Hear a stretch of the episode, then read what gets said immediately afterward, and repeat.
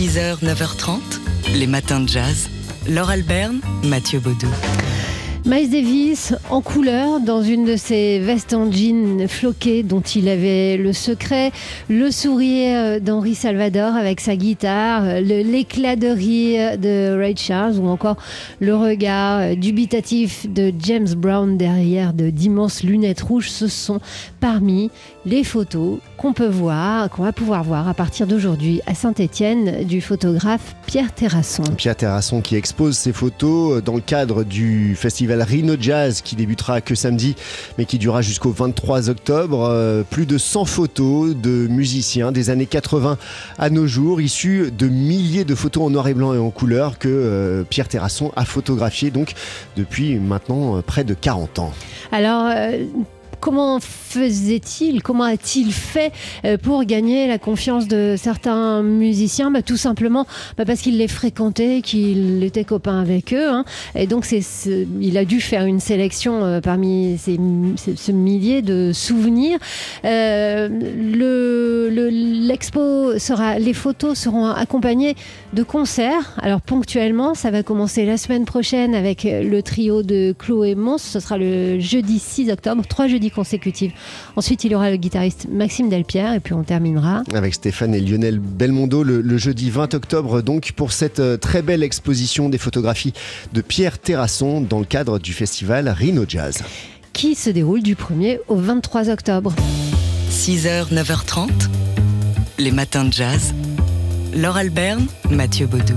Vous levez tôt. Alors on a une récompense pour vous. Bah oui, euh, je, sais pas, peut-être qu'on se projette un petit peu. On se dit euh, en tout cas que ça vous fera plaisir d'entendre ce qui s'est passé hier à midi dans le studio d'où on vous parle. Il y avait du monde, comme chaque jour, dans Daily Express, et notamment le guitariste brésilien euh, Marcel Powell, qui est le fils de Baden Powell, le frère de Philippe, accessoirement. C'est une famille de musiciens. Marcel Powell qui sera ce soir au Duc des Lombards pour rendre hommage justement à son père guitariste et qu'on écoute ici puisqu'il n'est pas venu seul, il est venu accompagné de sa guitare.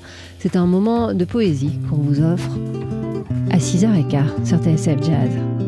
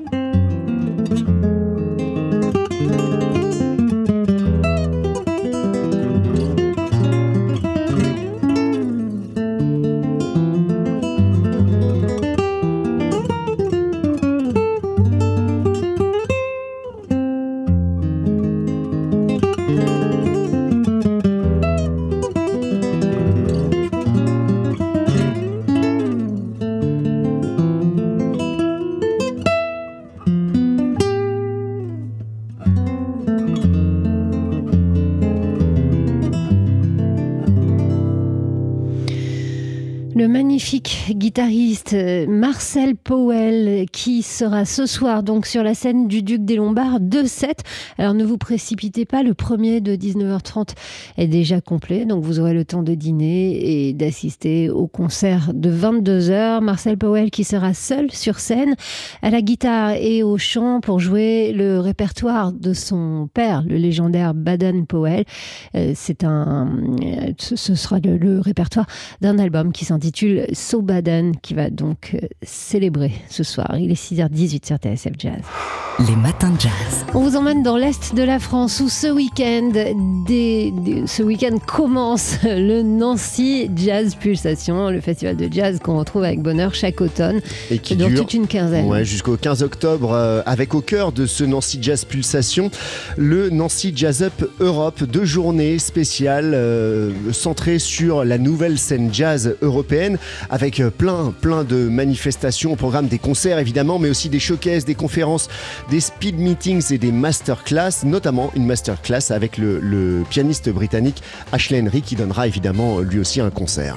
Voilà, il donnera un concert le jeudi soir, donc le, deuxième soir de ce Nancy Jazz Up. Euh, vous pourrez entendre des concerts toute la journée avec les showcases, mais aussi donc les deux grands concerts euh, des soirées. Ça va se passer au Magic Mirror installé à Nancy. On a des invitations à vous offrir sur notre site tsfjazz.com si vous nous écoutez de Nancy ou si vous avez l'occasion d'y aller donc euh, les 5 et 6 octobre prochains, c'est-à-dire à la fin de la semaine ouais, prochaine. Pour ces deux journées euh, du euh, Nancy Jazz Up Europe. Et pour cela, le mot de passe, il est simple, c'est tout simplement Nancy Jazz Up. 6h, 9h30, les matins de jazz. Laure Alberne, Mathieu Baudou.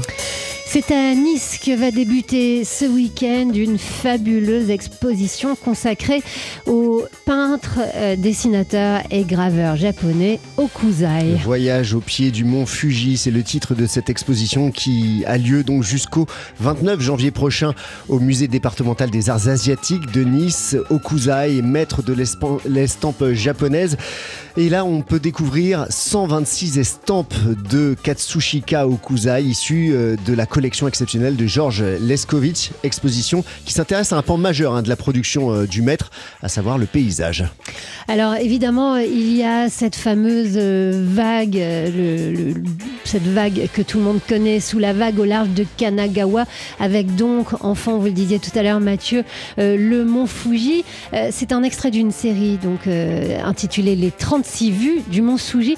On ne, on ne peut pas vous décrire la modernité et la poésie de, de ces estampes. Celle-ci, évidemment, c'est un, un, saucisson de l'art. Hein. On mmh. l'a vu tellement vu, tellement revisité, tellement utilisé, détourné, euh, qu'on en oublie à quel point c'est poétique, c'est délicat, c'est renversant de beauté le travail de Kuzai. Et notamment à travers donc le thème de cette exposition, les paysages, parce que c'est bien là que réside la révolution Okuzai. D'abord parce qu'il a apporté des éléments de la peinture occidentale, notamment la perspective dans l'estampe japonaise, et puis parce qu'il a traité le paysage non plus comme un simple arrière-plan, mais comme le sujet même de ses tableaux. Alors voilà, ça commence donc ce week-end, c'est jusqu'au 29 janvier, ça nous laisse un peu de temps pour nous organiser et aller visiter cette exposition consacrée au maître japonais Okuzai au musée départemental des arts asiatiques de Nice. Les matins de jazz. De l'œil à l'oreille. C'est jeudi, youpi, et comme tous les jeudis, on accueille Fabien Simode, rédacteur en chef du magazine D'Arleuil. Et Fabien, ce matin, vous allez nous parler d'une maison bleue. Et oui, celle-ci n'est pas adossée à la colline, mais située dans le quartier Coyoacán, au sud de Mexico. Elle s'appelle la Casa Azul. Cette maison fut celle de Frida Kahlo, célèbre artiste mexicaine qui y est née en 1907 et morte 47 ans plus tard. Alors cette maison a accueilli nombre de personnalités des années 30 et 40, dont le poète André Breton et le communiste Léon Trotsky. La Casa Azul est devenue si importante qu'au décès de Frida Kahlo en 1954, le peintre Diego Rivera a décidé d'en faire un musée dédié à la mémoire de sa femme. Ce musée qui a ouvert 4 ans plus tard, vous pouvez aujourd'hui encore le visiter. La maison est restée dans son jus avec les affaires de l'artiste et ses collections de peintures votives mexicaines. Certains disent que l'esprit de Frida réside toujours en ces lieux. Oui, mais voilà, on n'a pas tous la chance de pouvoir voyager à Mexico et une partie de la collection de cette cette Azul est exposée en ce moment au musée Galliera. Et oui, Frida Kahlo au-delà des apparences, c'est le titre donné à cette exposition itinérante qui a été adaptée pour le Palais Galliera, le musée de la mode de Paris. Vous l'avez compris, ce n'est pas une exposition habituelle de peinture et de dessin, il y en a quelques-uns mais très peu. Non, c'est une exposition qui nous invite à pénétrer l'intimité de Frida Kahlo, ses photos, ses lettres, ses parfums, ses crèmes, ses robes au passage magnifique. Elle présente aussi cette exposition ses corsets et sa prothèse de jambe qui nous plonge dans les souffrances de cette femme dont la colonne vertébrale, vous vous en souvenez, fut brisée lors d'un accident de bus dans les années 20 et la jambe amputée. Une femme qui, malgré tout, est restée d'une grande beauté, d'une très grande dignité. Alors, à vous écouter Fabien faire cet inventaire, on, se pose quand même cette question est-ce que c'est pas gênant d'exposer cette intimité? Eh bien, la question peut se poser en effet. Comment ne pas être ému, bouleversé même devant la sélection des corsets en métal ou en plâtre dont certains ont été peints par l'artiste? Néanmoins, pour moi, cette exposition faite avec beaucoup de pudeur est légitime. D'abord, les objets sont des objets de musée et un musée souhaité par Diego Rivera, le grand amour de Frida. Ensuite, il est impossible de comprendre la peinture de Frida Kahlo si l'on ne s'intéresse pas à sa vie, ses amours, sa maison, comme sa souffrance physique dont elle a fait le sujet central de ses tableaux. Et puis cela fait longtemps, surtout que Frida Kahlo n'est plus seulement une peintre, mais un trésor national, voire un trésor universel qui dépasse de très très très loin sa peinture que l'on n'a en réalité pas vue souvent. Frida Kahlo est devenue un mythe, un modèle, un espoir, voire un combat que l'exposition du Palais Galliera parvient avec beaucoup de tendresse, je dois le dire, à nous faire approcher des yeux. Fabien Simode du magazine d'art L'œil qu'on retrouve dans une demi-heure à peu près dans les matins de jazz. De l'œil à l'oreille. Et on retrouve Fabien Simode du magazine D'Art L'œil pour prendre, euh, Fabien, quelques nouvelles du monde de l'art. Oui, d'abord, une bonne nouvelle. Pour commencer, la ministre Rima Abdul Malak euh, a annoncé lundi que son budget, le budget de la culture, allait croître en 2023 de plus de 7%. Alors cela représente un apport supplémentaire de 250 millions d'euros pour la culture, ce qui n'est pas euh, à, à négliger. Les priorités du ministère n'ont pas changé et restent la démocratisation culturelle, le soutien à la création, la protection du patrimoine, la transition écologique, sans oublier, vous le savez, le pass culture, on en a régulièrement parlé ici, dont la dotation budgétaire enregistre une hausse de plus de 9 millions d'euros. Alors toutefois, euh, ne nous emballons pas trop vite, car ce budget doit désormais passer devant le Parlement, où il sera voté, et où le gouvernement n'a, je vous le rappelle, plus la majorité absolue. Alors on ne va pas parler euh, de budget ici, quoique il doit être élevé. Euh, ce week-end, c'est la nuit blanche. Oui, tout à fait, c'est la nuit blanche, donc dans la nuit du samedi 1er au dimanche 2 octobre et, je vous propose d'y aller pour fêter les 20 ans de cet événement euh, qui, depuis sa création en 2002, programme durant toute une nuit un parcours d'intervention artistique à Paris et dans le Grand Paris. C'est un rendez-vous, hein, pour ceux qui connaissent, très festif et, très populaire que vous pouvez euh, parcourir euh, cette année particulièrement à pied. Parmi les œuvres marquantes, il y a celle de l'artiste français Pierre Ardouvin qui réactivera son installation de 2011 Purple Rain à l'Académie du Climat dans le 4e arrondissement. Alors c'est une fausse pluie violette hein, sous laquelle nous sommes invités à déambuler, bien sûr en référence à la chanson de Prince que je ne vous chanterai pas ce matin. Au pied du centre Pompidou, l'artiste allemande Stephanie Lüning a imaginé une sculpture en mousse activée par des énormes bouches d'aération du centre. Alors c'est une sculpture mouvante, très colorée, très ludique aussi. Un peu plus loin au jardin Nelson Mandela dans le premier arrondissement, pardon, c'est cette fois le collectif hollandais SMAC qui installe sa vidéo numérique géante, plus de 20 mètres de long, hein, euh, inspirée du tableau Le Jardin des délices de Jérôme Bosch. Euh, un, déluge de, petits personnages, de monstres animés, de monstres animés, c'est très ludique, très coloré aussi, tout en étant quand même très critique envers euh, les travers de notre société. Alors je précise que certaines œuvres cette année, notamment celles dont je viens de parler, seront euh, visibles à Rouen et au Havre, qui accueillent donc la Nuit Blanche pour ses 20 ans. Dernière information à vous de communiquer, ce sera la dernière édition de la Nuit Blanche en octobre, hein, puisque suite à une consultation des Parisiens, vous le savez peut-être, l'événement sera programmé à partir de 2023 au printemps, au mois de juin. Pour en savoir plus, vous tapez Nuit Blanche sur votre moteur de recherche, vous aurez toute la programmation. Bonne nuit blanche. On sait qu'il va faire froid euh, dans la nuit blanche. Voilà, chaque année il fait froid pour la nuit blanche. Fabien Simode, rédacteur en chef du magazine d'art L'œil. Et si on ouvrait l'œil pour parler d'art?